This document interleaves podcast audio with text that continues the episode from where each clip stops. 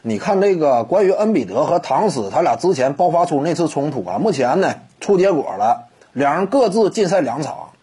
对于这个事儿呢，很多球迷啊替唐斯啊感觉挺冤枉。哎，你看他是相对来说比较被动的一方嘛，结果呢与这个恩比德一样都禁赛两场。对恩比德呢，很多球迷也是给予了指责啊，说他在赛场之上太过于嚣张啊，如何如何的啊，主动挑事儿啊，啊引起双方之间啊这样一种大打出手的啊这种矛盾。这个怎么讲呢？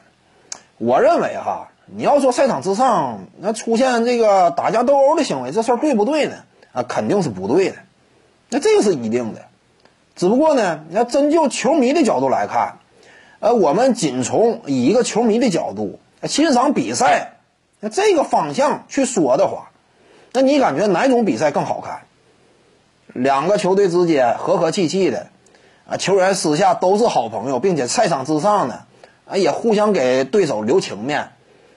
出现一些问题之后呢，一点火气都没有，你愿意看这比赛吗？说实话，这个比赛让人看着有点闹心。就啥？你双方之间打的太和气了。那和平球的话，谁乐意看呢？你这当然，我不是说这个啊，他应该这个大打出手，不是这样。但起码呢，双方之间呃，真是针锋相对的，互相之间水火不容的。就比赛观赏性而言，毫无疑问呢，这个比赛更好看。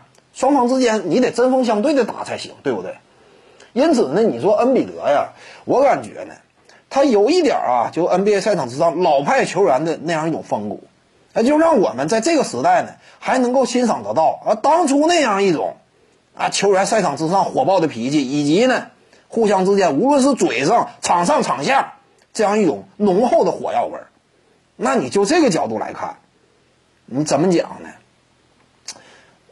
冲突肯定是不对，但是就球迷观赏的角度来看，我感觉呢，就恩比德这种球员，其实也有他的可爱之处，这话没有问题吧？是不是？